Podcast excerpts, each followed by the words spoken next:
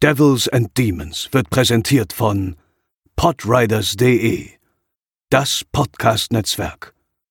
Diese Episode wird präsentiert von Deadline, das Filmmagazin, die Fachzeitschrift für Horror, Thriller und Suspense. Jetzt im Kiosk oder online unter deadline-magazin.de.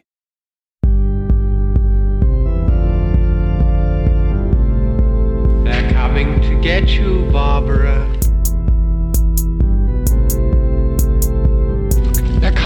For you. Moin Moin und herzlich willkommen zur 282. Episode von Ghostwatch, hätte ich bei Ihnen gesagt, von Devils and Demons, der Horrorfilm-Podcast. Ich bin der Chris und bei mir sind die GeisterjägerInnen André. Moin Moin. Und Theresa. Hallo. Und ich habe mich gerade gefragt, warum unser Podcast eigentlich nicht von Holy Energy Drinks gesponsert wird. Das musst du regeln. Tja, da, das ist natürlich etwas, was wir regulieren müssen. Falls da jemand zuhört, ihr wisst Bescheid. André, findest du es, vielleicht mal zum Einstieg für heute, findest du es auch so seltsam, dass der Film, über den wir heute sprechen, den ich ja aus Versehen schon verraten habe, der aber auch im Titel der Episode ablesbar ist, doch relativ unbekannt ist, wenn man bedenkt, wie originell und wegweisend er eigentlich war Äh, für sein Genre. ja, also dafür, dass ich vorher nie von ihm gehört habe, war er nicht so wegweisend. Nee, nee, das war meine, ja, okay, ja. Das, ja, okay, das ist natürlich ein Widerspruch an sich, wegweisend äh, schon, aber trotzdem kennt ihn keiner, ja. Stimmt. ja, ja, absolut. Also er ist sehr unique, aber ja, er läuft definitiv unter den meisten Radaren wahrscheinlich, ja. Das irgendwie, ich muss auch sagen, also wir kennen ja nun wirklich auch äh, jetzt zum einen aufgrund des Podcasts, aber natürlich, weil wir eben auch privat Horrorfans sind, echt so viele Horrorfilme Filme und äh, auch der ist mir wirklich erst letztes Jahr zum ersten Mal untergekommen und ich dachte, das kann doch eigentlich gar nicht sein. Aber deswegen ändern wir das ja auch heute. Und ich äh, stelle dir zuerst die Frage, ohne jetzt äh, unsere Zuhörenden schon äh, darauf einzustellen, um was es eigentlich geht, frage ich dich, Theresa, trotzdem, wärst du 1992 gerne am Fernseher dabei gewesen, als diese, als dieser Film in Anführungszeichen ausgestrahlt wurde? Kommt drauf an, wie alt ich gewesen wäre. Ja, gut, sagen wir mal 15. Ja, dann schon. Mit 15 schon. Mit 12 nicht. Ob das, ob man heute schon was, wer was wert ist, wenn man das live gesehen hat? Ich weiß es nicht. Kommt, glaube ich, drauf an, wie viel man darüber zu erzählen hat, ob man sich noch dran erinnern kann oder nicht. Aber ich glaube, wenn dann irgendwie selbst irgendwie sowas Paranormales kurz danach passiert ist oder irgendwie es einfach nur ein bisschen windig war oder so, äh, dann hält das bestimmt, glaube ich, immer noch für eine gute Story her.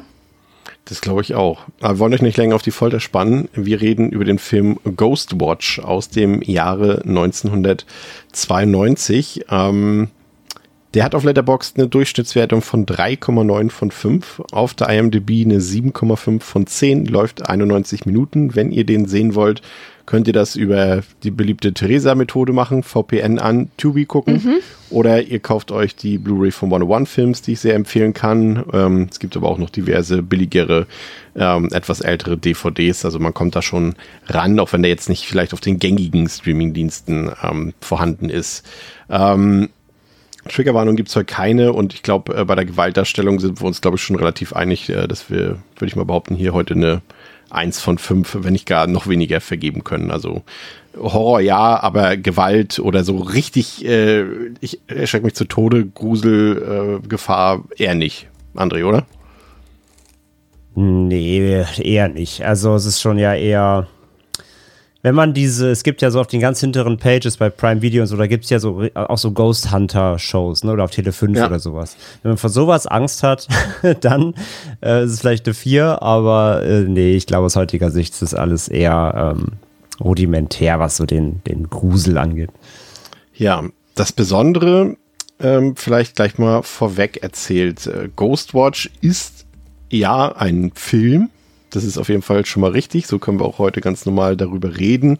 Ähm, aber damals, als der 1992 ausgestrahlt wurde von der BBC, also kennt ihr ja wahrscheinlich ähm, aus Großbritannien die älteste nationale Rundfunkanstalt der Welt, ähm, da dachten die Leute, dass das, was sie sehen mit Ghostwatch, echt ist. Dass das eine Live-Sendung ist, die dort gerade ja, live über ihren Fernseher, über die BBC ausgestrahlt wird. Und wenn man das denkt, dann hat äh, dieser Film durchaus äh, nochmal eine ganz andere Bewandtnis und äh, vor allem auch eine ganz andere Wirkung. Ähm, ich erzähle mal ganz kurz oder ein bisschen länger, worum es geht. Ähm, also Ghostwatch ist eine Live-Sendung, die von Michael Parkinson moderiert wird und ähm, die Sendung versucht, konkrete Beweise für paranormale Phänomene zu liefern. Und zu diesem Zweck startet die Sendung eine Untersuchung in einem Haus im Fox Hill Drive in Northolt in der Nähe von London.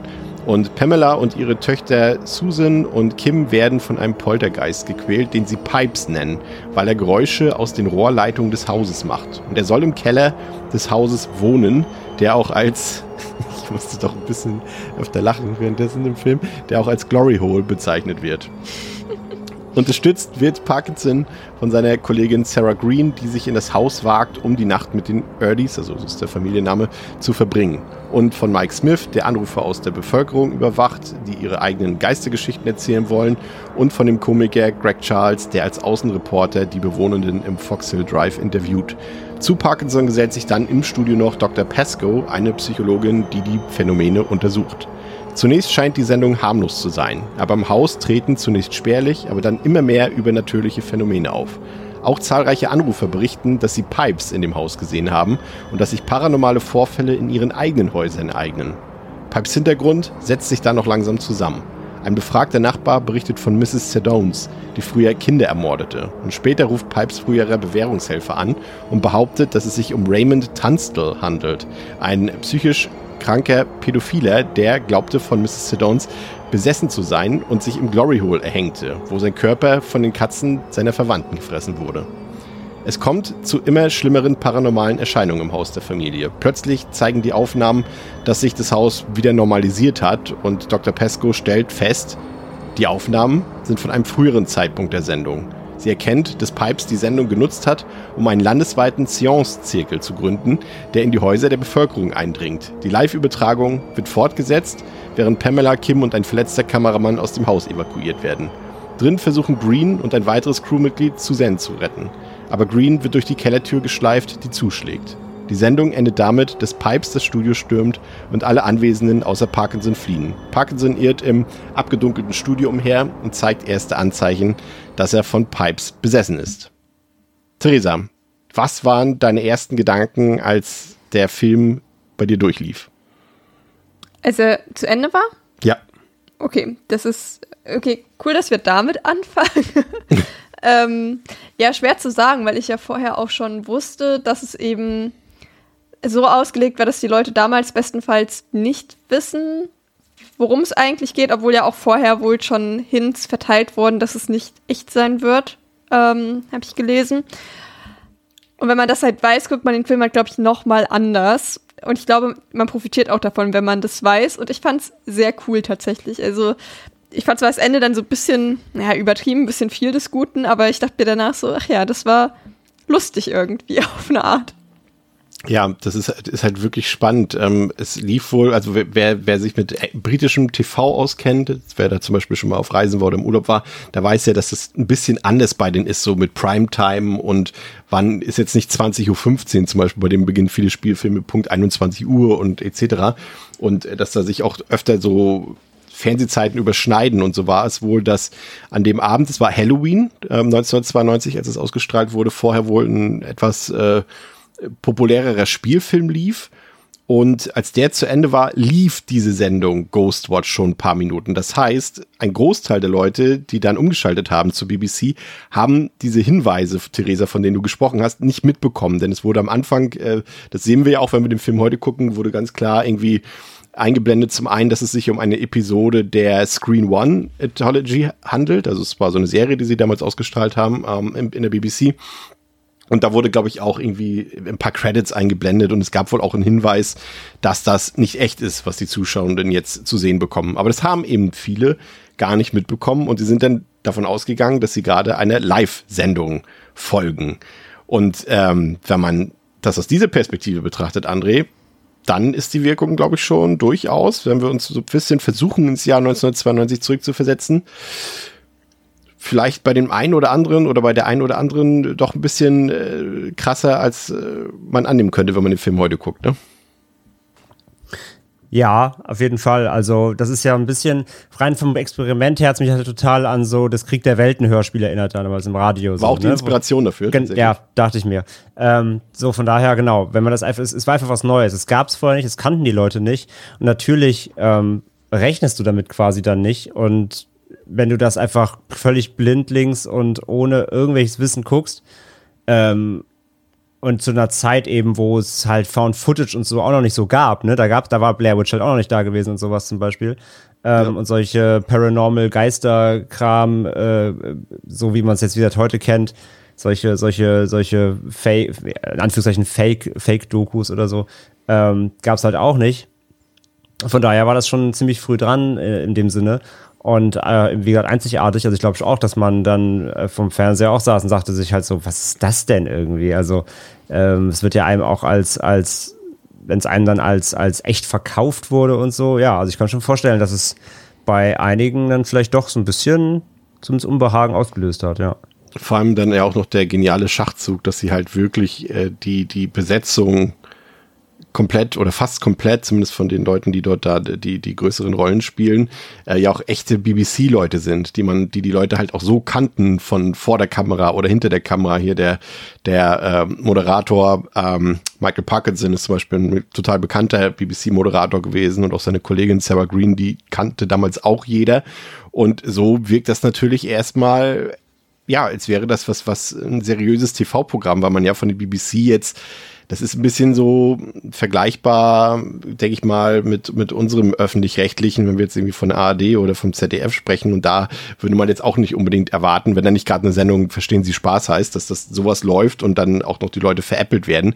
Ich, mich interessiert, was ihr beide denkt. Also äh, offiziell heißt es, dass, ähm, dass ähm, die BBC nie darauf aus war, die Leute hier zu veräppeln. Also das war nie die Absicht dahinter. Ähm, deswegen ja auch die Hinweise, die vorher eingespielt werden, dass es sich eben nicht um eine echte Live-Show handelt. Aber ich muss ganz ehrlich sagen, also ich finde die, die Prämisse und Idee ist für 92 einfach schon fast so genial, dass ich ehrlich gesagt nicht glaube, dass sie diese Absicht nicht hatten. Also ich kann es mir irgendwie nicht vorstellen, Theresa. Also das glaub, haben sie irgendwie einkalkuliert, zumindest die Leute, ja. die diese Sendung produziert haben. Vielleicht nicht die Studiobosse von der BBC, aber, aber die Produzenten hier doch bestimmt. Genau, also ich hatte das auch so verstanden, dass, ah, jetzt weiß ich natürlich nicht mehr wer, ne, aber es irgendjemand, der, also die Person, die die Idee dafür hatte, schon die Leute veräppeln wollte, aber BBC so war so, ey, nee, Mann, das können wir einfach nicht bringen. Ähm, und es gab, glaube ich, vorher dann auch, ja, ein Radiointerview oder so, wo das eigentlich schon gesagt wurde, dass es halt kommt und dass es halt ja. fake ist, aber es hat halt auch nicht, haben halt auch nicht alle gehört. Also das schon, also ich glaube, an sich war das schon so gedacht, ja, das soll echt sein, aber BBC war so, ja, aber wir müssen zumindest so ein bisschen. Genau. Äh, ein bisschen Schadensbegrenzung, dass uns danach keiner was kann, dass wir es nicht gesagt haben, aber hat halt auch nicht so doll funktioniert, offensichtlich, deren Schadensbegrenzung. Aber ja. ja, es kann mir auch keiner sagen, dass das nicht die eigentliche, oder wurde ja auch nicht gesagt, dass die eigentliche Idee ja schon war, auch die Leute zu veräppeln. Ja, die, die, der Ursprung äh, dieser Sendung äh, kam von Stephen Falk. Das ist ein, ähm, ein Autor, ähm, und der hatte eigentlich ein, ein Sechs-Episoden-Drama zum Thema Haunting House äh, geschrieben und hat gesagt, okay, können wir machen, machen wir, machen wir eine Dramaserie draus und, und am Ende hätte dann sowas ähnliches passieren sollen, wie es dann in Ghostwatch passiert ist. Aber die äh, Produzenten haben gesagt, das kriegen wir nicht durch. Sechs Episoden, das bezahlt uns keiner. Aber was ist, wenn wir den letzten Teil einfach als 90-minütigen Film präsentieren. Und das haben sie dann auch umgesetzt, eben dann als Teil dieser Screen One Anthology Serie. Und die BBC hat das dann gesehen, wie du schon sagst, die haben dann gesagt, oh Leute, aber so richtig geht das nicht. Und die haben dann darauf bestanden, dass eben zusätzlich einmal diese Screen One Titelsequenz im Vorspann läuft und dann eben auch der Name des ähm, Autors eingefügt wird. Aber wie wir ja schon gelernt haben, ja, so richtig funktioniert hat das nicht. Ähm, weil das einfach alles zu realistisch, zu echt wirkte. Äh, ich muss auch sagen, André, ich bin auch nach wie vor fasziniert davon, wie gut die, ja, das, ich tue mir jetzt schwer damit, Schauspiele, Schauspielende zu, zu sagen, weil das sind ja halt echte Moderatoren und, und Reporter und sowas gewesen, aber wie authentisch und realistisch einfach die Crew, klammern wir vielleicht mal die letzten 20 Minuten aus, äh, das Ganze rübergebracht haben. Ne? Also man muss schon sagen, so auch diese Außenreportagen dort mit den ganzen Statisten, die dort darum stehen, die, die, die Bewohner und Zuschauenden und so weiter und so fort, diese Anmoderation, die ganzen Schalten, also das erinnerte mich auch irgendwie wie so eine Sendung Aktenzeichen XY ungelöst, ne? hier einmal kurz abfragen, gibt's neue Anrufe und sowas alles. Das hat für mich echt wie eine echte Live-Show gewirkt, also wenn ich es nicht besser wüsste. Vielleicht mal so ein paar Sekunden, wo es vielleicht doch dann geschauspielert wirkt, aber ich muss trotzdem sagen, also für mich funktioniert das. Ja, was vor allem auch natürlich daran liegt, an der, an den, an den Details, so Bildstörungen und natürlich einfach allgemein die Qualität, ne, der, das aus heutiger Sicht, ne, so das, das wirkt halt wie so ein altes Tape immer alles, auch die, ja. das Format, ähm, mal, mal ein Schnitt irgendwie drin oder eben wieder mal so ein, ein Riss im Film oder whatever. Also, ja, und es läuft auch nicht alles rund in der Sendung. Das ist ja auch genau, genau, das, das, das meine ich ja. Ne? Also da sind halt technische Fehler drin, so absichtlich. Das ist schon alles cool gemacht, auf jeden Fall. Und ähm, auch, die, auch die ganzen DarstellerInnen wirken halt so geil authentisch off. Es ist alles so, es ist alles so ein bisschen cringe, immer so ein bisschen. Es ist leicht, ist so leicht alles äh, ja, die geben sich halt Mühe, eine gute Show zu machen, versagen daran so ein bisschen. So den Vibe hat das, aber halt gewollt. Das ist eigentlich schon sehr, sehr krass clever. Ähm, und deswegen wirkt das halt alles so authentisch. Auch die Dialoge, finde ich, die sind so, es ist, es ist, es ist so ein bisschen abgelesen teils, aber dann auch so, so, so, so stoisch. Also es ist wirklich sehr einfach, sie haben es wirklich hinbekommen, das krass authentisch wirken zu lassen ähm, ob das auch teilweise wirklich spontan wäre, was dann auch gegen Ende passiert, dann in der Sendung selbst so, ne? Ähm, ob es da gar kein Skript gegeben hätte oder so. Also es ist wirklich, sie haben da wirklich ein Authentizitätslevel hinbekommen, was das Ganze wirklich auch dann ähm, ja, glaubhaft werden lässt. Ja, auch weil die, die einzelnen Personen dort auch so unterschiedliche Positionen einnehmen. Ne? Also der Michael Parkinson, der ist ja schon so, er will sich durchaus darauf einlassen, aber ist ganz klar ein Zweifler, der, der, also der sagt ja auch ganz klar, also selbst wenn es es geben würde, dann ist es halt die Wahrscheinlichkeit, dass wir das jetzt hier erleben oder dass irgendjemand von den, von den Zuschauern das erlebt, irgendwie bei null Prozent gefühlt und äh, auch immer wieder, wenn, wenn Dr. Pesco, die ja ganz klar an paranormale Phänomene glaubt, wenn sie immer wieder sagt, ja, und Erklärungen dafür findet und was es sein könnte, und er immer so, ja, ja, aber das könnte ja auch das und das sein. Und dann die komplette Gegenposition, ich weiß gar nicht mehr, wie er heißt, aber der, der Korrespondent, glaube ich, dort, oder wer das war, der da aus New York zugeschaltet wird, irgendwie, der ja das alles komplett für Humbug hält. Ähm, äh, und dann, Dr. Silvestri. Ja, genau, Dr. Silvestri, genau. Und dann hast du eben so Leute wie den, den äh, Greg Charles, das eigentlich ein Komiker ist bei der BBC, der dort diese Außenreportagen macht und das Ganze ja auch so ein bisschen durch den Kakao zieht und auch so ein bisschen für den Comic Relief sorgt. Aber auch das finde ich einfach, das passt irgendwie ganz gut, dass du auch verschiedene Positionen triffst und nicht das Ganze so automatisch dahin führt, dass hier was passieren muss oder dass hier wirklich was Echtes passiert. Und das macht es für mich auch nochmal ein bisschen sehenswerter, Theresa. Ja, vor allem, weil ja auch zwischendrin damit gespielt wird, so, oh ja, es ist alles nur inszeniert und wir haben jetzt hier gerade aufgedeckt, dass es alles nur inszeniert ist. Ähm, oder nämlich gezeigt wird, dass das eine Mädchen halt selbst die Klopf, also selbst verantwortlich ja. ist dafür die Klopferei und das war dann auch so, okay, was passiert jetzt? Jetzt wissen wir ja eigentlich, dass nichts passiert. Also ich jetzt kann mir natürlich schon denken, dass trotzdem noch was passiert, aber die Leute damals waren wahrscheinlich so, oh, was passiert hier jetzt? ja. Ich finde auch, ich, vielleicht mal, um, um mal ein bisschen auf, auf das, ja, doch filmische Storytelling so ein bisschen einzugehen, André. Ich kann mir schon vorstellen, dass du den Film vielleicht ein bisschen langatmig fandest und ein bisschen schleppend. Liege ich da richtig mit der Annahme? Das wäre jetzt zumindest, äh, wie ich dich einschätze. Ja, ja, bisschen. Also ich war schon ganze Zeit irgendwie invested, weil ich halt die Idee cool fand, dass auch einfach die Umsetzung gut war.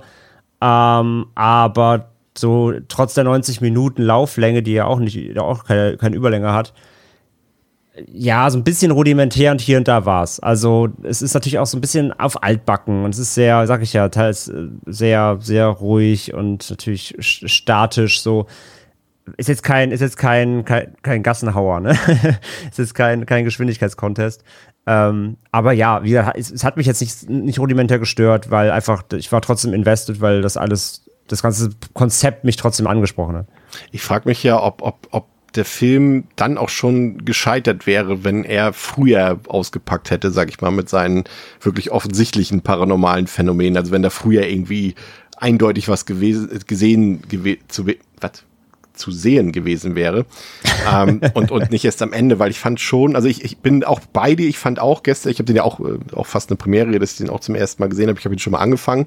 Hatte ich dir erzählt, glaube ich, André, als wir über äh, Cannibal Holocaust gesprochen haben. Ähm, und äh, da habe ich ja dann gesagt, okay, darüber müssen wir eine Folge machen. Äh, ich breche ja. den jetzt mal ab. Und ähm, und dachte auch so, ja, also ich finde, es ist, das, das, das Problem ist, glaube ich, also das Tempo ist sehr langsam, wirklich, ich glaube, also bis es richtig rund geht, sind ja, glaube ich, wirklich 65 Minuten rum. Mhm. Ähm, aber ich glaube, es funktioniert nur so. Weil anders ist, glaube ich, eine halbwegs authentische, realistische Darstellung nicht möglich gewesen, glaube ich. Wenn du damit früher anfängst, irgendwie da Sachen, ja, keine Ahnung, schweben zu lassen, was auch immer. Ähm, das hätte, glaube ich, nicht funktioniert. Weil du die, die Zuschauenden, glaube ich, auch so ein bisschen in Sicherheit wiegst gerade wieder aus der Perspektive betrachtet, dass sie denken, das ist echt. Ich glaube, nur so funktioniert's. Aber ja, wie du schon sagst, es ist so ein bisschen auf Kosten des äh, Tempos, definitiv. Theresa, was würdest du sagen? Ja, schon, vor allem, wenn man jetzt überlegt, was so die Konsequenz wäre, wenn da schon früher irgendwie richtig die Post abgehen würde. Es sollte jetzt ja auch kein richtig krasser Horrorfilm sein, wo am Ende irgendwie alle totgemetzelt in der Ecke ja. liegen. Und wenn man halt überlegt, okay, das Finale wird wahrscheinlich sein, dass irgendwas durch die Gegend fliegt und oder irgendwie sowas, dass man halt wirklich irgendwie die Gestalt sieht. Und das ist wahrscheinlich das Finale. Da kann man ja nicht schon so früh alles rausholen. Ähm, das darf man irgendwie auch nicht vergessen, dass ja eben kein ja, regulärer Film ist, der irgendwie mit einer 18er Freigabe da dann irgendwie alles schön abmetzelt. Das funktioniert ja nicht. Also wir haben schon erwähnt, ähm, die Handlung spielt sich ähm, zweigeteilt ab, zum Teil eben in diesem BBC-Studio und zum anderen Teil eben in dieser Außenreportage dort in Northolt im äh, Foxhill Drive. Und der Moderator der Sendung, der schaltet quasi immer hin und her und ist der Verbindungspunkt zwischen diesen einzelnen Personen und Elementen. Und dann gibt's natürlich, wie das sich so gehört, in so einer, in Anführungszeichen, Live-Show auch noch die Möglichkeit ähm, für das Publikum, sich aktiv daran zu beteiligen. Und das ist natürlich ein Kniff, den sie da gewählt haben, der ist ja auch schon wieder, der ist ja schon fast so Meter und so drüber, dass es ja auch schon wieder eigentlich genial ist, weil es wurde eine Telefonnummer eingeblendet, die ich mir auch sogar gemerkt habe, die 081 811 81 81 und da konnten die Leute tatsächlich anrufen, also die Nummer war freigeschaltet. Ja, ähm, sowas ist nice, ja. Ja, und es kam normalerweise äh, kam dort direkt ein Hinweis darauf, dass die Leute zwar ihre Geschichte gerne erzählen können, aber dass die Sendung, die sie gerade sehen, nicht echt war. Allerdings hat die BBC nicht damit gerechnet, dass in diesen äh, 90 Minuten über eine Million Anrufe eingehen und die Leitung so derartig belegt war, dass dieser Hinweis für die meisten Leute gar nicht mehr zu hören war, also diese Bandansage. Und somit haben die auch den Hinweis von dort nicht bekommen, dass es nicht echt ist und haben dann alles äh, pausenlos ihre Geistergeschichten dort erzählt. Ähm, eingespielt in der Sendung wurden dann logischerweise äh, pre-recorded Sachen, halt auch nicht echte Sachen. Aber allein diese Idee, diesen, diesen Eindruck zu erwecken, und dass die Leute da auch anrufen konnten, dann vielleicht am nächsten Tag ihren Leuten auch gesagt haben, du, ich habe da angerufen und habe meine Geschichte erzählt. Das hat ja alles noch mal ein bisschen zu diesem Experiment, nenne ich es mal, André, beigetragen, ne?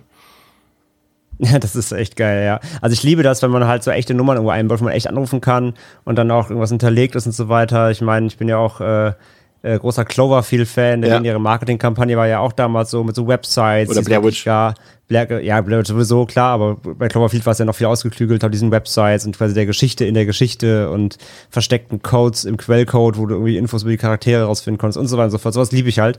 Und von daher, das ist ja auch ein geiler Ansatz, das nochmal zu unterstreichen, halt die, die Echtheit, obwohl dann da eigentlich natürlich klar werden sollte, dass es das nicht ist, aber durch den Umstand, dass, die, es, dass es überlastet war, dass die Leute es dann eben dadurch nicht erfahren haben, ist ja noch doppelt, doppelt lustig dann. Ähm, ja, also es ist schon sehr cool. Das was, was mag ich generell. Ähm, so, wenn, wenn das, wenn die vierte Wand bei sowas dann noch mehr ja. auch getriggert wird, wo du selber mitmachen kannst, ja. Theresa? Ja, ich gehe da total mit. Also ich sehe mich auch schon, wie ich da angerufen hätte. Aber ähm, nee, ich finde das auch total cool, dass man sich dann da irgendwie noch einbringen kann. Und da kann ich auch mir so richtig vorstellen, wie sich das so zu Hause hochschaukelt. Also ja. wenn du es mit deinen Buddies guckst und dann sagt einer so, ah, mir ist da ja auch mal sowas passiert, ne? Also damals Halloween 1990, ne? Das könnt ihr euch nicht vorstellen. Und dann wird es alles noch mehr spooky, als es eh schon ist. Und ich glaube, dass es dadurch halt auch einfach echt so ein Selbstläufer war. Oder stell dir mal vor, wie Meta das ist, wenn dann Leute anrufen ähm, und aber eine Scherzgeschichte erzählen, sie aber selbst auf diesen Scherz reinfallen dadurch. Wird wahrscheinlich auch mehrfach vorgekommen sein. Hundertprozentig, ja. Nee, das fand ich ähm, auch, auch echt, echt stark. Ähm, das äh, hast du natürlich jetzt im Prinzip jetzt so, als, als wenn du den Film heute guckst, jetzt nicht so viel von. Da muss man natürlich auch ein bisschen nachlesen, um das äh, zu erfahren. Aber das sind schon ein paar Gimmicks, äh, das ist echt gut. Ähm, ein Schwachpunkt für mich allerdings, ähm, Theresa, ist der eigentliche paranormale Fall so ein bisschen dahinter. Zumindest diese Familienkonstellation, die mich auch so ein bisschen an, an so Teile von ein paar Paranormal Activity Teile erinnert hat irgendwie. Ne, du hast irgendwie eine alleinerziehende Mutter und ihre zwei Töchter, die auch zusammen in einem Zimmer schlafen. Ich weiß jetzt gerade nicht mehr in welchem. Das war in allen Paranormal Activity Teilen, oder? Mit den beiden Ich halt- Schwestern. Ich muss tatsächlich sagen, ich habe äh, irgendwann mal auf einem mini kleinen Notebook, ich glaube 2012 oder so wahrscheinlich, Paranormal Activity 4 gesehen, kann mich an nichts erinnern, habe ansonsten noch keinen Paranormal Activity Teil gesehen und habe kein Bedürfnis, es zu ändern. Aber du kannst aber- einen Podcast dazu hören. Das habe ich gemacht, aber ähm, kann mich trotzdem an nichts erinnern. aber vielleicht kann André sich ja erinnern. Ich glaube, das waren die ersten drei Teile, ne? Zumindest mit den zwei Töchtern, glaube ich, ne? Oder war die Mutter, die dann weggezogen ist? Nach dem ersten Teil? Also der erste Teil richtig mit Kindern ist ja der dritte. Dann Davor das gibt es ja der gar Teil. keine richtig, ge- da gibt's Baby, ja, aber, aber nicht wirklich Kinder. Die Kinder mit dem Kinderzimmer oben da, das ist im, im dritten. Ja, dann ist der das. Und dann der, der Film hatte mich jetzt ein bisschen an die Ausgangssituation erinnert. Aber ich fa- fand irgendwie, das war, das waren ausgerechnet die äh, Leute, bei denen du gemerkt hast, das sind Schauspieler. Und zwar keine besonders guten. Also bei den Kindern sage ich noch okay, aber die, die, die Pamela da gespielt hat, die Mutter, das war immer da, wo ich schon damals wahrscheinlich gedacht hätte, war, ob die echt ist? Ich weiß nicht so recht. Also das war für mich so diese Familienkonstellation, war für mich der Schwachpunkt des Films. Wie seht ihr das? Theresa mal? Ähm, weiß ich nicht, würde ich glaube ich nicht sagen. Ich glaube, das ist immer ein ja, gnädiges Ausgangsszenario eigentlich ist, weil irgendwie so, ich habe das Gefühl, mit alleinerziehenden Müttern haben Menschen generell sehr viel Mitleid oder die haben auch generell ein sehr hohes Standing eigentlich in der Gesellschaft irgendwie so. Und deswegen oh, glaube Also echt, ist das nicht genau umgekehrt? naja, halt schon so irgendwie so, irgendwie, ähm, wenn irgendjemand mir erzählt, so, ja, ich bin alleinerziehende Mutter, denke ich immer so, oh wow, krass. Ja, so. du denkst, oh krass, hartes, schweres Leben, aber, aber, Ge- aber das war's auch schon, ne? Genau, genau, aber das meine ich. Und wenn da noch was Schlimmes passiert, ist man so, oh Gott, nein, das jetzt nicht auch noch. Oh Gott, was soll denn den Abend noch alles passieren? Und ich glaube, dass das ist so ein bisschen getriggert werden soll. Wenn das jetzt irgendwie in einer superreichen Familie passiert, denken wahrscheinlich alle so, ja, äh, scheiß drauf, juckt auch keinen. Ihr habt ruhig ein bisschen Pech verdient, so. Und das glaube ich halt einfach so eine Familienkonstellation, also der, den wünscht man das halt einfach nicht. Ähm, und wo sich halt, glaube ich, aber auch eben viele Leute mit identifizieren können, irgendwie, weil wahrscheinlich mehr Leute in irgendwie ja nicht so reichen Verhältnissen wohnen, weil das jetzt ja auch offensichtlich, ich meine, die beiden Kinder teilen sich ein Zimmer, ist jetzt keine super große Wohnung oder Haus, die werden nicht super reich sein. Und ich glaube, dass das dann halt auch so ein Setting ist, mit dem sich die Leute, ein Großteil der Leute gut identifizieren können. Deswegen fand ich das eigentlich gar nicht so blöd gewählt. Und ich finde tatsächlich so, die Kinder fand ich, haben das eigentlich schon sehr, sehr gut gemacht, weil wenn ich mir vorstelle, dass ich mit zehn im Fernsehen gewesen wäre, ich glaube, ich wäre so komplett over the top gewesen und unauthentisch, wie ich nie in meinem ganzen Leben jemals sonst gewesen wäre. Einfach weil ich so richtig das Bedürfnis hätte, wahrscheinlich nämlich schon irgendwie auch zu präsentieren. Und ich finde, es glaube ich ist sehr unvorhersehbar, wie sich so ein Kind, wenn es wirklich sich selbst spielen würde, in so einer ja, in so einer Dokumentation, vor allem wenn es jetzt nicht irgendwie, weiß ich nicht, Kind von den Geistens ist oder so, dass es irgendwie gewöhnt ist. Ich glaube, die würden sich auch wirklich so komisch verhalten. Also kann ich mir vorstellen. Ich glaube, ich hätte auch richtiges Drama gemacht, muss ich ehrlich sagen. Ich glaube, ich wäre auch richtig into it gewesen. Jetzt hat es die- 282 Episoden gebraucht, bis die Geissens das erste Mal hier Erwähnung gefunden haben. Schön. Gerne. Ähm, ja, und bei der Mutter weiß ich nicht, irgendwie auch so das Gleiche, dass ich mir denke, ja gut, die wollte vielleicht auch einen guten Eindruck machen und wollte irgendwie authentisch wirken, hat versucht zu Schauspielern vielleicht oder und hat es halt einfach nicht geschafft so. Weißt du, was ich meine? Und deswegen fand ich das gar nicht so verdächtig. Ja, sie guckt oft so ein bisschen, ja, ich glaube, also die die Schauspielerin hat, glaube ich, immer versucht, diesen, diesen, diesen Blick anzuwenden, äh, dass sie eben äh, versucht, an der Kamera vorbeizugucken, so ein bisschen in den toten Winkel zu gucken, aber das war halt so offensichtlich, dass es halt gespielt war, dass es da, dass ich da immer so ein bisschen meine, ähm, meine Zweifel dran hatte. André, du als ähm, Experte für Paranormales, aufgrund auch deiner anderen äh, Podcast-Aktivitäten. Ähm, dir ist wahrscheinlich aufgefallen, dass die Geschichte auch so ein bisschen an, an die, ja, vielleicht berühmteste, eine der berühmtesten Geistergeschichten überhaupt äh, erinnert an den Enfield-Poltergeist, der ja auch äh, schon mal in, in The Conjuring 2 zum Beispiel äh, verfilmt wurde. Das war ja auch in England damals, in logischerweise in Enfield, ich glaube Ende der 70er Jahre, als auch zwei ähm, jüngere Schwestern, ich glaube die, die, die Hodgins waren das, die eine war elf und die andere war 13, ähm, sich auch äh, quasi berichteten von Poltergeist-Aktivitäten in ihrem Haus und ja auch diverse Leute äh, diesen Spuk dort untersucht haben, unter anderem ja auch dann äh, die, die Ed und Lorraine Warren dann, ne, also die man ja kennt aus, aus The Conjuring zum Beispiel und andere äh, Paranormal, Psychical Researcher etc. Und ähm, das ist so ein bisschen, glaube ich, das, was hier auch die, die Vorlage war für das Ganze. Bist du da vertraut ein bisschen mit, ja, ne? Ja, das heißt vertraut. Also, ja, also, warst nicht ich, da, ich weiß. ich habe nicht mitgemacht. Ähm, nein, natürlich, also ich kenne die ganzen, die ganzen Fälle natürlich irgendwie oder zumindest halt die Ereignisse, die stattgefunden haben sollen, dies, das, Ananas. Ähm, ja, klar, also auf sowas geht's schon, geht, zielt zahlt schon ein. Ähm, es geht ja hier so auch um so, das, ne, sie sagen, sie machen ja eine eigene, ein eigene, ein eigenes Mystikum auf, so ja. im Endeffekt. Ähm, das ist das, das meist bespukte Haus äh, in London, äh, in England halt irgendwie. Und genau, also es, ähm, es soll natürlich irgendwie eine Art ein Mysterium auslösen, wofür Leute dann vielleicht anfangen auch zu suchen, ne? Wie, wie konnte das an mir vorbeigehen? Äh, Gibt es das vielleicht schon irgendwas drüber zu lesen? Ähm, sie versuchen dann so eine kleine eigene Legacy ja im Endeffekt aufzumachen, um so eine ähm, ja, so, so, so ein Geisterkult da irgendwie aus dem, aus, dem, aus dem Stand aufzurufen.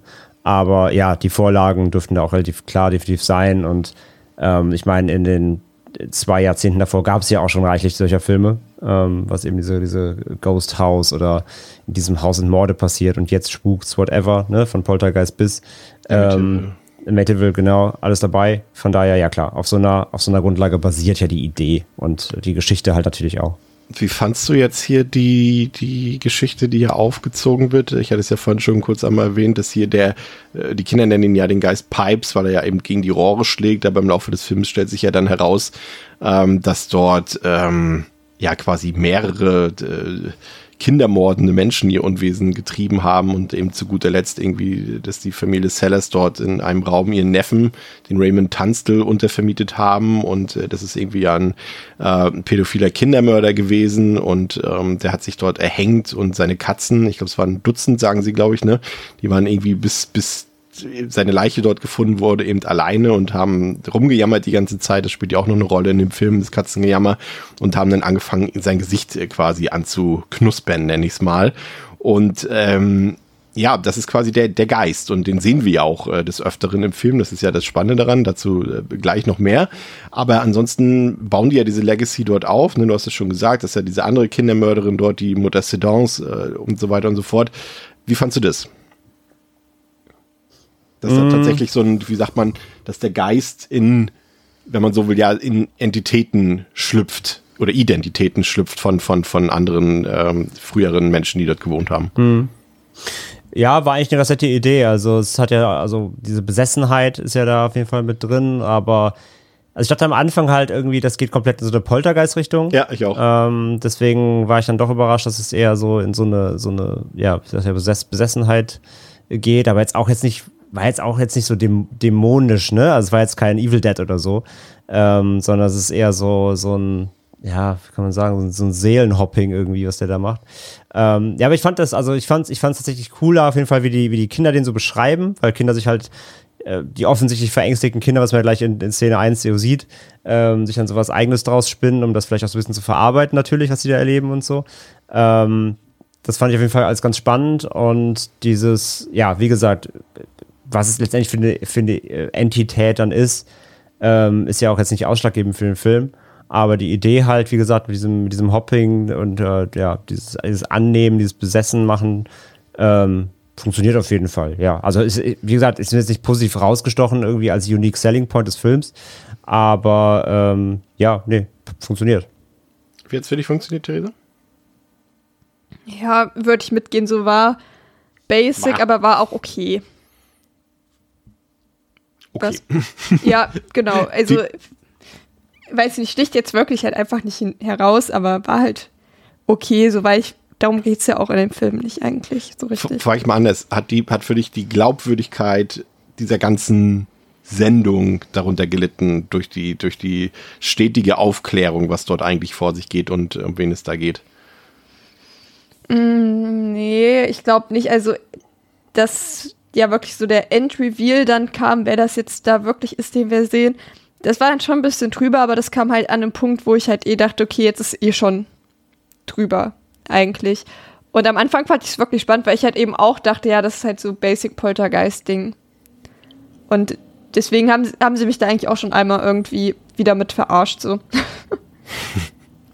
Es, es gibt ja auch ein bisschen ähm, grafischen Grusel, sage ich mal. Äh, man muss da tatsächlich teilweise echt sehr konzentriert ähm, zuschauen, um das ähm, zu sehen. Ein paar Mal ist es offensichtlicher, ähm, aber meistens ist es dann doch eher ein bisschen nur mit der Lupe zu erkennen. Aber wer den Film irgendwie gesehen hat und dachte, ich habe den irgendwie gar nicht gesehen, den Tanzl oder den Pipes, äh, gibt natürlich auch auf YouTube Zusammenfassungen, wo ihr die, die Geistersichtung dann äh, nochmal nachschauen könnt. Aber da sind echt so ein paar Sachen bei. Ähm, die fand ich schon echt genial. Also natürlich am einfachsten ist es natürlich, weil das auch in der Sendung dann zu sehen ist quasi, beziehungsweise es wird drüber gesprochen im Kinderzimmer dort am Vorhang. Ähm, aber das krasseste war echt das, das hatte ich euch ja äh, nochmal geschickt, ähm, André und Theresa in unserer WhatsApp-Gruppe, als halt der, der, ähm, äh, wie heißt der nochmal, der Außenreporter? Ähm, Uff. Ähm. Greg, Greg, Greg. Greg Charles, äh, als ja. der gerade dort durch die Straßen geht, dort äh, von der Foxhill, vom Foxhill Drive und da so an so einen Park rankommt und da auch wieder so Leute, die stehen ja überall da rum in, in, in, und sind, ja, wie sagt man, von der ähm, sind alle neugierig, ne? Das Fernsehen ist da, die Leute sind alle auf der Straße, die wollen dabei sein, sind sensationslustig. Und da geht dann an so einer Gruppe von Menschen vorbei und du siehst dann im Hintergrund einfach, wie dieser Tanzl dort steht mit genau dem, was auch erzählt wird dann später im Film, dass sein, eben sein Gesicht komplett vernarbt und blutig ist, weil die Katzen ihn eben komplett, sag ich mal, aufgerieben haben im wahrsten Sinne des Wortes. Und dann steht er da halt einfach so mit so seinem halben Gesicht, was immer so ein bisschen aussieht wie so ein Totenschädel. Und da muss ich sagen, da hat der Film dann auch mich gänsehautechnisch dann doch äh, ein bisschen bekommen. Ich weiß nur nicht, ob das gerade gemessen daran, dass das ja, ich sag mal so, André, der Film wurde ja nie wieder ausgestrahlt von der BBC, aufgrund der Kontroversen, auf die wir später noch zu sprechen kommen.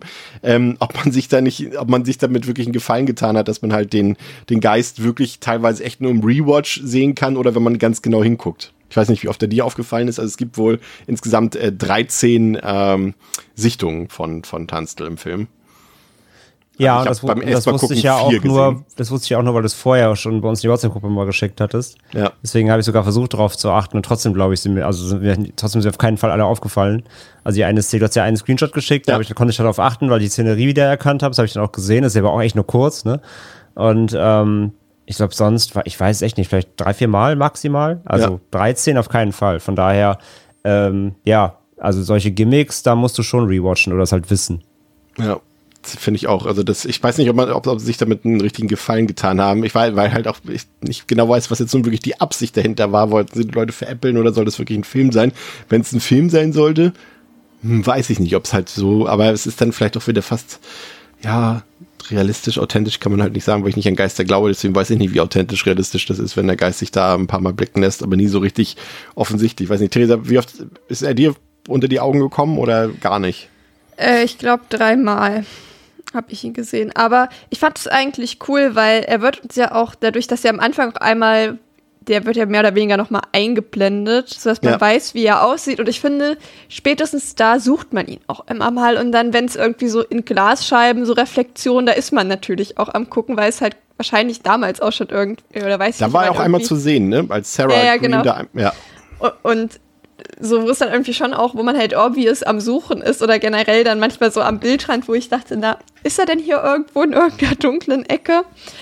Und ja, dadurch, dass man halt so weiß, wie er aussieht, ist das irgendwie auch automatisch passiert. Und ich glaube schon, dass es dann ganz cool war oder auch vielleicht auch nochmal so dann zu diesem ja, Mythos beigetragen hat, wenn er alle zu Hause sitzt und so, oh mein Gott, hast du da gerade das in der Reflexion gesehen? Alle so, nee, das habe ich nicht gesehen.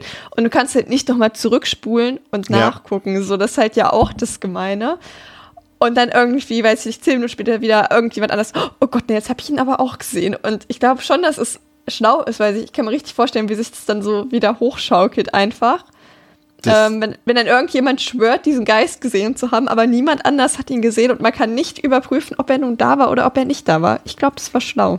Das ist genau das, was sie sogar in der Sendung sagen dort, ne? Dieses Manifestieren, wenn du dann irgendwann glaubst, immer was zu sehen, dann hat es immer diese menschliche Silhouette oder menschliche Gesichter. ist immer das Erste, was man glaubt, gesehen zu haben. Und wenn du dann halt einmal diese, sie beschreiben es ja auch immer, ne, hier diese dark, mysterious Figure, die da irgendwo im Vorhang zu sehen ist und du projizierst es dann überall hin. Ich habe mir das auch hier notiert, dass ich irgendwann angefangen habe, ähm, auch so im Hintergrund immer zu suchen, ne?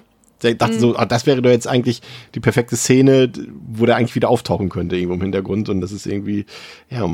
Ähm, André, um mal deine, deine, deine ein, paar deiner Lieblingswörter zu benutzen, oder eines zumindest, hattest du hier ein, äh, dein, dein äh, berühmtes Eerie-Gefühl?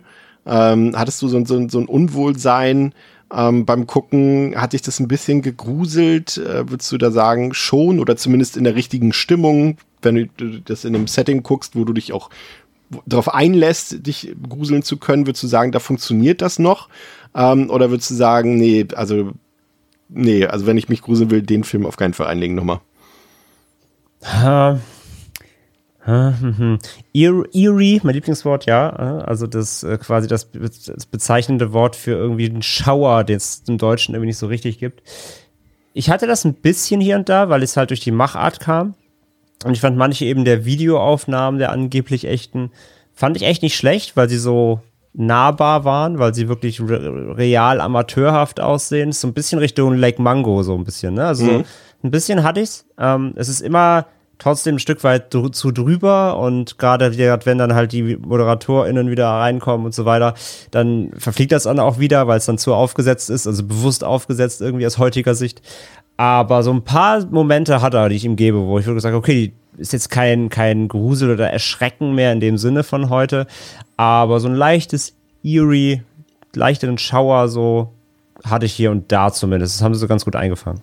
Finde ich auch, dass der das so ein bisschen über die Atmosphäre auch kommen lässt. Ne? Einfach, du hast so, weil ja auch wirklich Genau. keine Musik läuft, logischerweise bei dem, was sie uns dort verkaufen wollen, die ganze Zeit. Und man hat einfach immer das Gefühl, auch gerade wenn die Sarah mit ihrem Team dort im Haus ist, irgendwas wird hier schon noch passieren, so, aber was? Und, und ich finde, das hat so irgendwie, ja, über die Stimmung, über die Atmosphäre wird so ein bisschen dieses Eerie-Gefühl ausgelöst, fand ich auch tatsächlich so. Es ist jetzt nicht so, dass ich mich jetzt einmal richtig erschreckt hätte oder sowas. Auf, auf dieser Ebene funktioniert der Film, glaube ich, nicht mehr. Aber dass der so ein Unwohlsein hervorruft, würde ich schon sagen, Theresa. Ja, ähm, ich glaube, bei mir hat es nicht so funktioniert, aber mich holen ja solche Filme generell eigentlich nicht so dolle ab. Und ich glaube, ich war dann eher so, ja, dass ich es irgendwie eher ein bisschen lustig fand, alles. Und fand das eigentlich nicht so gruselig, ehrlich gesagt. Also warst du eher der Greg Charles draußen. Ja, ich war Greg Charles. Das mochte ich auch. Die kriegen ja dann auch in dieser einen, das äh, meinte ich eingangs, André, als ich meinte, dass da auch öfter was schief läuft. Also, so wie du schon gesagt hast, natürlich so auf der technischen Ebene. Aber als ähm, sie doch einmal, glaube ich, die, die, die Schalter nicht mehr hinkriegen ins Haus, als ähm, der, der Geist quasi ja auch dann ähm, irgendwann das dieses Bild zurücksetzt auf, auf, auf einen früheren Zeitpunkt und so weiter und so fort, dann äh, schalten sie ja nochmal nach draußen. Und äh, da ist ja der Charles auch die ganze Zeit dann irgendwelche Scherze machen. Der kriegt auch gar nicht mit, dass er schon wieder auf Sendung ist. Und, und er veräppelt ja auch die Kinder draußen und so weiter und so fort. Und das fand ich äh, auch irgendwie ganz gut. Ähm, ansonsten, ja, Wärmebildkamera.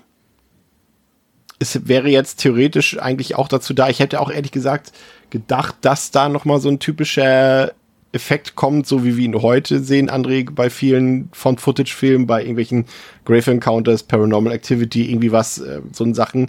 Aber blieb ja erstaunlich realistisch, ne, im Umgang mit diesem Gimmick. Ja, insgesamt auf jeden Fall. Also ist mir jetzt auch nicht groß aufgefallen als richtiges, komplettes Gimmick des Films, war halt ein, war halt ein Bestandteil so. Ähm, ja, war, war, wie kann man es sagen, passend eingesetzt zum Thema. Keine Ahnung, ja. Aber war weder überreizt noch irgendwie doof eingesetzt oder unrealistisch in Anführungszeichen. Ähm, ja, passt. Passt rein. Sollte ursprünglich, ähm, hatten sich die Produzenten gedacht, noch ein Sound eingespielt werden, der die Haustiere bei den Zuschauenden zu Hause, also in den eigenen vier Wänden, unruhig machen sollte. Ähm, hat man sich dann aber en- dagegen entschieden, vermutlich auch, äh, weil vielleicht irgendwelche Klagen gedroht hätten, aber es war dann auch technisch nicht umsetzbar. Ich glaube, das wäre dann auch ein bisschen äh, zu viel des Guten gewesen, was man vielleicht auch ähm, Theresa über das Ende sagen könnte oder sag mal über die letzten 20 Minuten, wo es dann doch ja schon ein bisschen Riot geht, ne, sag ich mal. Mhm. Also wenn dann auch im Studio quasi, wenn dann irgendwie sich äh, das Ganze entlüftet, dass es dort äh, eine Seance nationwide äh, passiert ist und, und äh, der Geist ähm, in die Wohnzimmer eindringen will der Leute, aber auch hier ins Studio kommt, dort plötzlich Chaos ausbricht, quasi fast schon ein Sturm ist. Das ist natürlich schon ein bisschen Kokolores am Ende alles. Ne? Und wenn dann auch irgendwie ähm, das, ja im letzten Moment des Films ja auch noch äh, das, äh, ja der Geist irgendwie Besitz oder der mhm. Besessenheit von auf, auf, auf Michael Parkinson dort äh, übergreift, das ist schon ein bisschen too much, finde ich.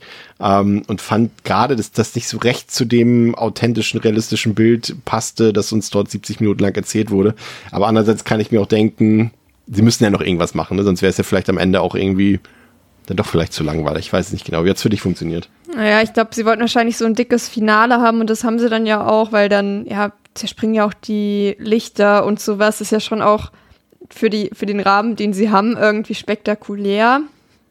Vor allem eben, weil sie ja in dem Rahmen auch nicht die Möglichkeit haben, dann auch irgendwen umzubringen oder so. Da wäre, glaube ich, die Hölle richtig offen gewesen, wenn sie das gemacht hätten. Ähm, aber es passt da ja schon, wie du sagst, eigentlich überhaupt nicht rein. Ich glaube, da hätte man sich wirklich ein, mit einem kleineren ja, Finale irgendwie wäre man, glaube ich, besser gefahren tatsächlich.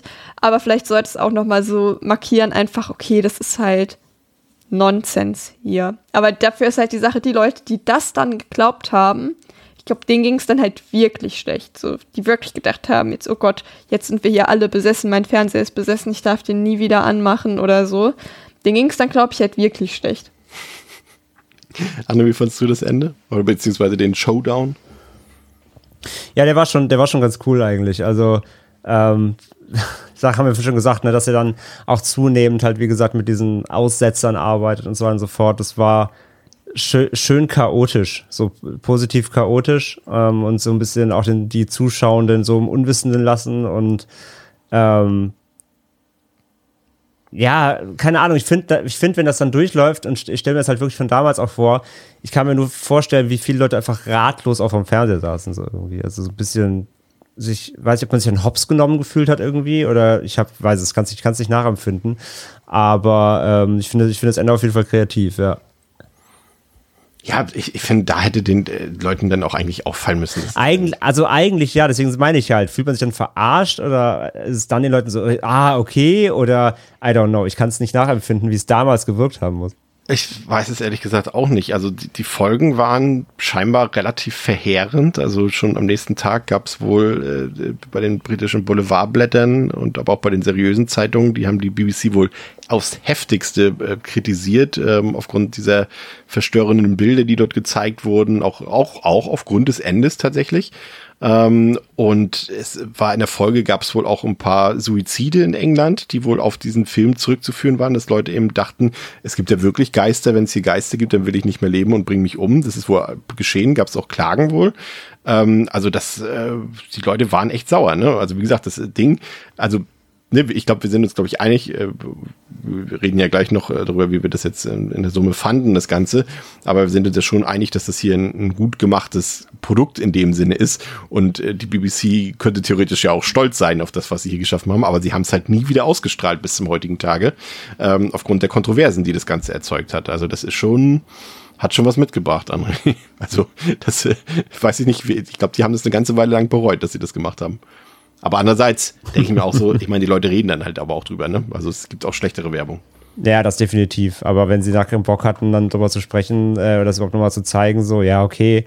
Ähm, ich meine, war halt auch noch eine andere Zeit irgendwie, ne? Ich weiß, also sowas wird ja wahrscheinlich heute eh nicht mehr funktionieren, zumindest nicht in dieser Machart. Da müsste schon mit das ganzen anderen kommen heute. Also auf Letterboxd ähm, hat jemand geschrieben, wo bleibt das RTL-Remake? ja, zum Beispiel, genau, ja, ja, ja, genau, Kabel 1 Remake oder so. Ähm, aber ja, wie gesagt, ich, ich finde ich find den Effekt dann eher, dass die Leute, wie du sagst, dass, dass es viral dann geht in dem Sinne, ne? also noch ohne Internet damals, dass die Leute auf jeden Fall darüber sprechen, ist ja auf jeden Fall gegeben, von daher. Ja. Theresa, würdest du sagen, Kontroverse berechtigt?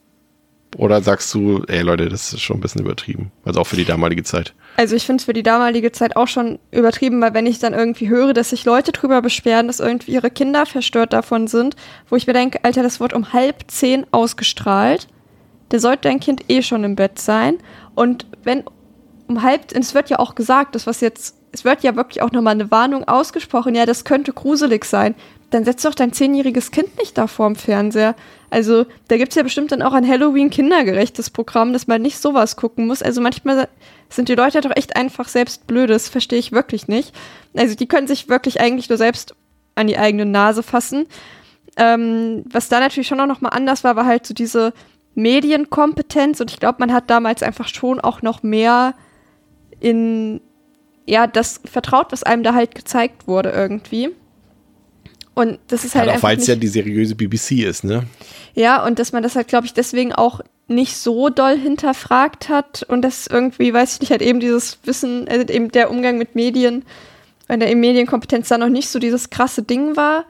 Ähm, heute wollte ich halt zusätzlich auch noch sagen, ja, und wenn dein Kind also danach irgendwie nachbesprechen, irgendwie ist ja häufig gar nicht so doll das Problem, was sie gucken, sondern wie sie es halt verarbeiten. Da kann man dann ja auch irgendwie beistehen, aber wenn die Eltern das halt selbst überhaupt nicht fassen können, was sie da gesehen haben. Naja, also ich kann irgendwie schon verstehen, dass es nach hinten losgegangen ist. aber gleichzeitig denke ich mir auch manchmal so, kann man auch einfach mal ein bisschen nachdenken. Ja, es wurde ja, wie du schon eben angedeutet hast, ne, es wurde wissenschaftlich nachgewiesen, dass Kinder äh, äh, unter PTSD gelitten ja, aber die haben. Die Studie möchte ich halt auch trotzdem ja. erstmal sehen, weil ich, das ist halt auch so, ja, es wurde das erste Mal nachgewiesen, so wo ich mir denke, ja, ist bei anderen Filmen bestimmt auch schon passiert, halt nur kein Schwanz untersucht, so. Also, mich hat damals The Ring halt auch richtig weggepfeffert, so muss ich ehrlich sagen. Sagt halt trotzdem keiner, ja, The Ring wird verboten, weil Theresa hatte davon irgendwie Ewigkeiten schlaflose Nächte. also, man kann das, das ist halt eben das, wenn du halt, also wenn dein Kind das halt irgendwie aus Versehen guckt und du weißt darüber nicht Bescheid, dann ist das halt immer scheiße, aber dann hätte halt auch irgendwie auf einem anderen Channel, äh, weiß ich nicht, was Halloween laufen können oder whatever. Und es wäre halt das Gleiche passiert und es hätte sich halt niemand drüber aufgeregt. Ich finde, da muss man das schon auch immer so ein bisschen ins Verhältnis setzen. Ich würde dann halt eher sagen, ja, gruselige Sachen können oder gruselige Filme, Shows, whatever, können in Kindern sowas auslösen. Und das ist halt, finde ich, die Aussage, die das macht maximal, ich möchte generell eher mal lieber die Studie lesen und äh, mal schauen, ob wie sauber das alles ist und so, aber das würde ich halt viel mehr daraus ziehen. Ja, meine zwei Cents dazu.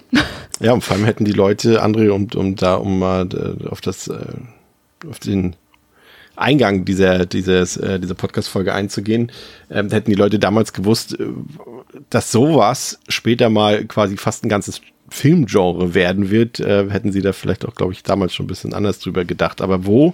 Wir haben, wir haben es gesagt, ne, in unserer Cannibal Holocaust Folge haben wir gesagt, dass Cannibal Holocaust quasi so der erste Film war, zusammen mit diesen Mondo-Filmen, die uns eben dieses, ja, dieses Mockumentary-Ding verkaufen wollten, dieses Fake-Horror-Ding verkaufen wollten. Das ist hier, glaube ich, Ghostwatch dann auch in der Chronologie dieses Genres quasi die, ja, die eigentliche Begründung, wenn man so will. Also die, die Blair Witch Leute, da die, die ja sowieso immer gesagt haben, sie hätten weder Cannibal Holocaust gesehen, noch hätten sie Ghostwatch gesehen, von wegen, ne?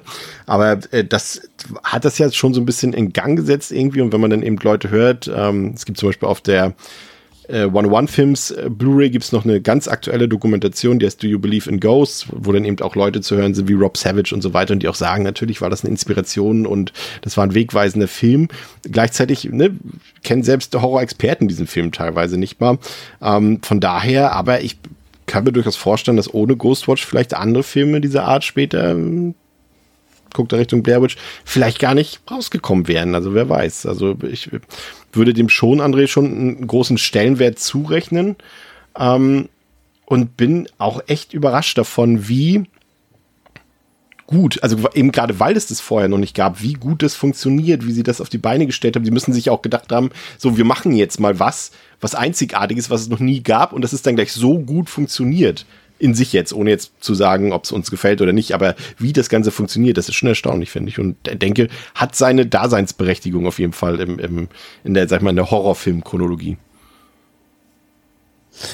Definitiv. Also wie gesagt, ich finde es als Experiment spannend, ich finde ihn aber auch als Film spannend es ist halt immer natürlich äh, was schwierig, was aus heutiger Sicht zu gucken, ohne dabei gewesen zu sein.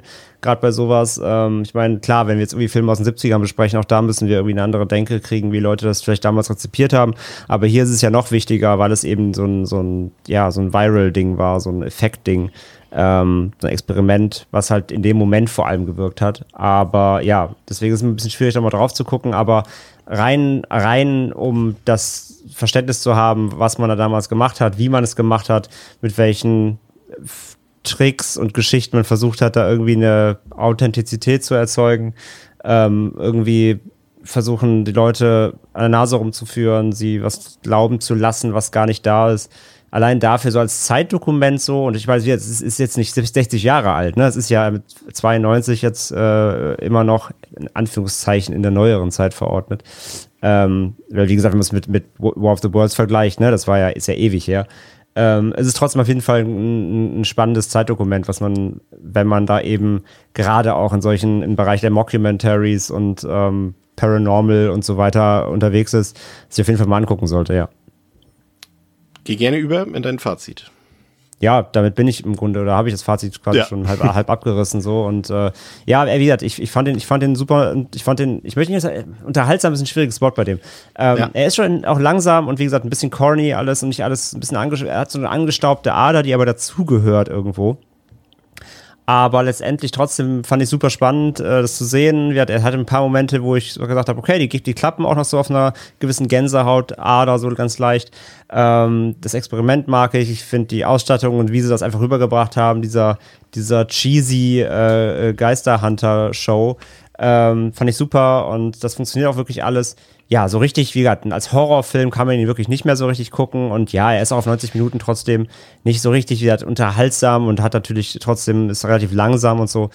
Aber wie gesagt, rein als Zeitdokument, als Horror-Zeitdokument und auch einfach als, als ähm, ja, Bestandsaufnahme eines, eines Sozialexperiments, eines, eines medialen Experiments, äh, muss ich trotzdem sagen, äh, ja, bereue ich nicht, war gut, guter Watch, ähm, aber so hoch kann ich jetzt trotzdem auch als Film nicht aufhängen. Deswegen, ich gebe ihm eine so sehr solide 3. Ähm, aber für mehr fehlt mir dann auch jeglicher, wie du schon sagst, auch Rewatch und so muss ich jetzt nicht unbedingt haben, ja. Um Easter Eggs zu handen, ja, okay, dann kann ich mir vielleicht auch Screenshots angucken. Ähm, so den Mega Drive, das nochmal zu sehen, habe ich jetzt nicht. Aber äh, so, es war wirklich alles grundsolide und hat, äh, hat mir gefallen. So, deswegen eine 3 kriegt er von mir auf jeden Fall. Ich glaube auch, dass das vielleicht am ehesten funktioniert, wenn man ihn so guckt, wie er uns verkauft wird. Ne? Wenn du nicht denkst, ich gucke jetzt einen Film sondern wenn du denkst, ich gucke jetzt eine Fernsehshow.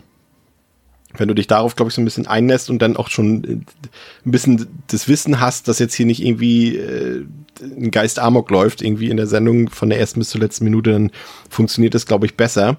Ähm, finde auch, ähm, es ist schwer, so ein bisschen zu trennen davon, wie du hast es ja eben schon angedeutet, ähm, wenn man sagt, wie, wie bewerte ich das jetzt als Film, ne? Weil ich glaube, wir sind uns einig, dass es an sich erstmal ein genialer Coup ist, den die BBC da ähm, gebracht hat und dass es irgendwie auch weg- und zukunftsweisend war für dieses Found-Footage-Genre und dass es auch Leute verstört hat damals. Es ist schon witzig, das ist originell, das ist clever, das ist irgendwie auch innovativ. Und ich glaube, es ist auch gut, dass man den Film jetzt auch wieder gucken kann mittlerweile, also im Heimkino wiederentdecken kann. Ähm, das auf jeden Fall und dafür äh, allein bin ich schon catch, sage ich mal, dabei für sowas. Das ist immer, das gibt's gibt's selten, dass äh, sowas funktioniert und gelingt und das gehört auf jeden Fall dazu. Und wie gesagt, ich bin nach wie vor sehr begeistert davon.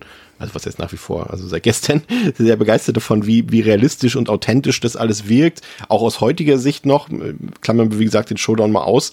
Und an manchen Stellen habe ich mich dann auch wirklich gegruselt. Wie gesagt, wenn dann mal der der, der äh, Pipes dort zu sehen war, irgendwie, das war schon nicht schlecht auf jeden Fall. Ähm, aber ja, es ist, wie gesagt, man einfach drücken es mal so aus, eine gewisse Vorwarnung sollte da sein. Das Ding zieht sich schon ganz schön in die Länge. Ähm, Finde ich, dafür ist es noch ganz gut gemacht durch die vielen Schalten nach New York, ins Studio, an die Telefone und so weiter. Also es ist durchaus dafür, dass wir doch weite Teile des Films im Studio sehen, doch abwechslungsreich. Ähm, und von daher, also ich bin dabei, die andere. Ich weiß jetzt auch nicht, wie oft ich den Film jetzt noch gucken werde, weil der, das Gimmick ist jetzt natürlich verloren sozusagen, ne? Einmal entlarvt sozusagen oder einmal gesehen. Mhm. Ähm, aber für das bisher bisherige Mal Sehvergnügen hat es mir doch echt ziemlich gut gefallen. Ähm, und ich würde ihm sogar eine 4 von 5 geben. Theresa. Äh, ja, ich habe gerade übrigens, by the way, nebenbei nochmal nach dieser Studie gesucht. Und ja, ich glaube, also wenn das die ist, die ich gefunden habe, weil ich glaube, dass die, die auch zitiert zitiert wurde in einem Video, was ich gesehen habe von 94 oder 93. Es sind zwei Fälle beschrieben von Kindern, die halt nicht so gut alleine schlafen konnten und irgendwie nicht mehr alleine hochgehen wollten. okay, wird halt jetzt halt als äh, posttraumatische Belastungsstörung soll mir recht sein. Und dann halt der eine halt auch irgendwie schon nach drei Sitzungen ging es dem auch schon deutlich besser. Also das ist halt so die Research, die es dazu gibt. Ja. Würde ich jetzt mal nicht allzu viel drauf geben. Und wird, glaube ich, nach jedem anderen Film auch so passieren. Ähm, also das noch dazu. Und äh, ja, ich würde dem dreieinhalb Sterne geben. Und ich glaube, er funktioniert wirklich besser mit dem Wissen, dass es halt irgendwie alles ein Riesen-Hoax ist. Denn ansonsten ist er, glaube ich, relativ langweilig, weil an sich, glaube ich, kann ihn keiner, also fegt es niemanden mehr von der Couch, was da passiert, zumindest nicht im Jahr 2023, außer es vielleicht der allererste Horrorfilm, den man jemals geguckt hat, aber wahrscheinlich die Leute, die hier zuhören, ja, würden den, glaube ich, unter anderen Umständen eher als langweilig empfinden. Aber dadurch, dass man jetzt hier irgendwie auch schon so ja die Aufgabe irgendwie gefühlt mitbekommt, zu gucken, woran könnte man erkennen, dass irgendwie ein Fake ist. Und ja, wie hätte ich mich denn wohl gefühlt, wenn ich das sehe, macht es irgendwie noch mal ein ganz anderes Seherlebnis. Und das finde ich schon cool und eigentlich eher so dieses ja, Erleben, wo man dann halt irgendwie miträtselt und also wir hatten das heute auch, ähm, das dann so, oh, da habe ich jetzt aber den Geist gesehen, dann so, oh, ja, ich habe jetzt hier gerade einen Geist gesehen. Das ist schon dann auch irgendwie Spaß macht. Ähm, aber an sich, ja, es ist halt, ja, wie gesagt, es ist irgendwie an sich, es wird halt eigentlich nur cool dadurch, dass man weiß, dass die da halt einfach die Leute verarscht haben. Und da, das funktioniert dafür halt aber, finde ich, auch sehr, sehr gut und macht dann auch Spaß. Und ich glaube auch, das würde mir auch noch mal Spaß machen, den zu gucken. Aber ich würde ihn halt nicht wie einen regulären Film nach den gleichen Maßstaben, Ma Maßstäben bewerten. Das macht halt wenig Sinn, denke ich. Und deswegen wollte ich ihn jetzt einfach hier so auf der Unterhaltungsebene und der hat mich schon auf, mit der Prämisse im Hintergrund gut unterhalten. Deswegen gibt es dreieinhalb Sterne. Wunderbar. Ja, also schaut euch den Film mal an, ähm, schreibt uns gerne eure Meinung ähm, zu eurem Sichtungserlebnis ähm, oder falls ihr kein Interesse daran habt, äh, könnt ihr uns auch gerne schreiben, warum ihr euch den Film nicht angucken wollt. Das könnt ihr wie immer zum Beispiel bei unseren ähm, Spotify äh, QA-Funktion dort äh, nutzen.